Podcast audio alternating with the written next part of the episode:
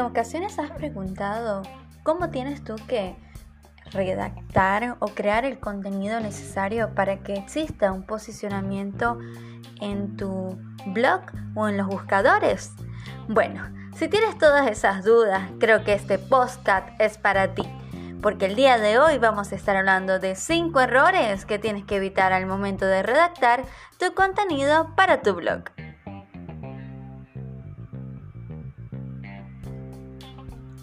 Hola, me llamo Dani Rincón y en este momento quiero hablar contigo que estás de ese lado escuchándome y agradecerte nuevamente por estar pendiente. Lo primero que tenemos que saber es que cuando redactamos contenido para nuestro blog tiene que ser original, auténtico, creativo y sobre todo tiene que tener un objetivo o alguna finalidad. Ese objetivo o finalidad va de la mano con lo que queremos hacer llegar a nuestra audiencia. Sí, nuestra audiencia está todo el tiempo ubicando información a través de los buscadores. En este caso hablaremos de el buscador número uno que es Google. Posicionarse en Google es, digamos, un proceso largo si lo queremos hacer de forma orgánica, pero no imposible alto allí. Algunos dicen que han muerto la parte del SEO o la parte orgánica en el buscador. No estoy para nada de acuerdo con eso porque lo cierto es que si tu contenido es relevante y atiende a las necesidades que pueda tener tu audiencia en un determinado momento, este podrá posicionarse. ¿A través de qué? A través de las búsquedas que se están realizando con las palabras claves o las keywords, como también se conoce. Entonces, ¿cómo se consigue enamorar a través de un blog a nuestra audiencia o a través del contenido? Lo principal es conocer cuáles son esas tendencias o de lo que están conversando en su momento.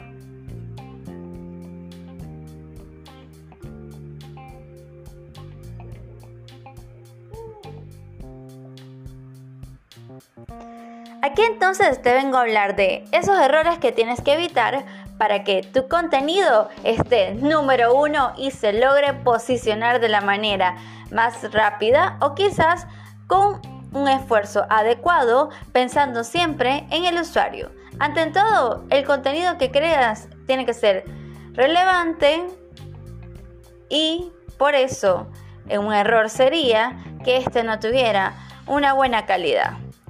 Cuando hablamos de que no tenga una buena calidad, es que el contenido, si es la llave para posicionarse en Google y escalar puesto, no puede ser simplemente información por agregar algo nada más. Allí estaría nuestro primer error, que el contenido sea irrelevante y de baja calidad.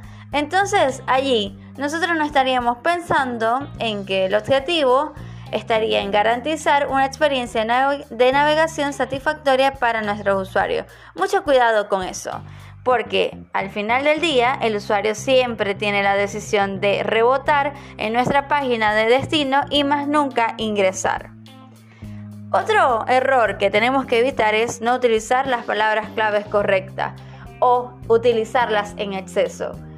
Un ejemplo sería la palabra marketing digital. Si yo quiero posicionar un artículo referente al marketing digital, tengo que evitar repetir la palabra en cada párrafo por una cantidad extrema, diríamos unas cinco veces en cada párrafo, porque entonces el usuario se cansa de leerlo y no estaría captando la información, simplemente estaría como leyendo un listado de palabras que son repetitivas constantemente. Entonces, hay que realizar un estudio de las palabras claves que se pueden utilizar referente al artículo y cuál es su volumen de búsqueda.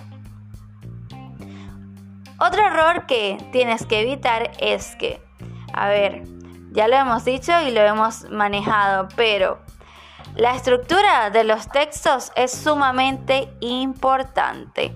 Tú tienes que responder a las interrogantes que las personas van a, ubicar al momento de leer tu información. Intenta crear frases breves, E interactúa con algunas más extensas, con otras más cortas, para no aburrir. Es decir, ve jugando con cada uno de los términos y de las frases que puedas utilizar para nutrir al usuario. Vigila que los párrafos no superen las 3 o 4 líneas de extensión. Mucho cuidado con eso. Utiliza la voz activa y, por supuesto, Mantén la atención siempre en que el usuario se sienta que estás teniendo una conversación directa con ellos.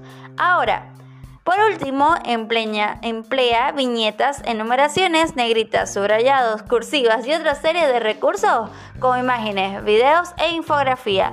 Todo lo que pueda hacer multimedia te va a nutrir a esa estructura.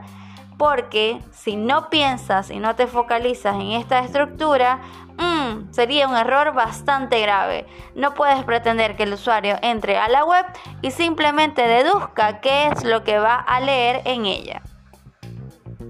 Ahora, otro error es que no puedes olvidar que para posicionar en Google debe ser social.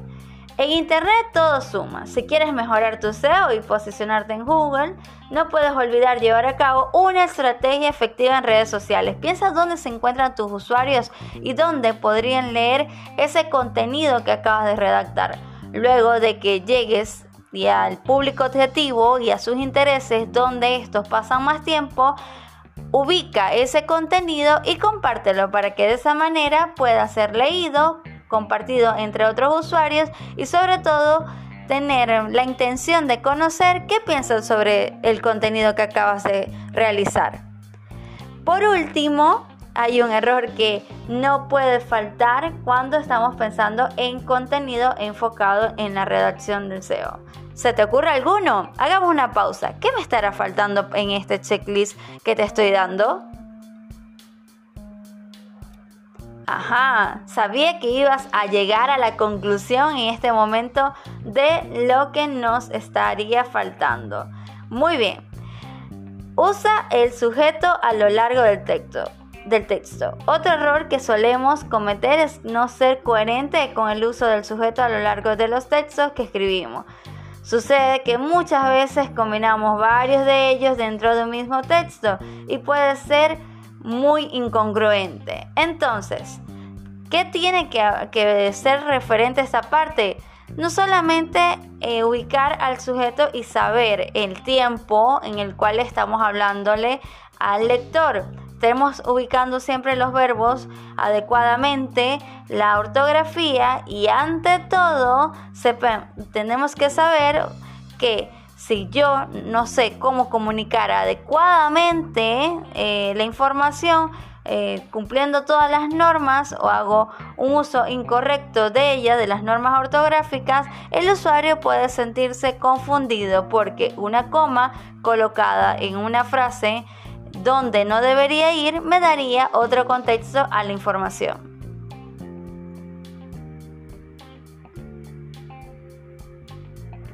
Espero que te haya gustado este podcast y que sea entretenido para ti. Si te gusta, compártelo con tus compañeros, con tus amigos, con quien quieras. Y si tienes algún comentario, lo puedes dejar en cualquiera de mis plataformas.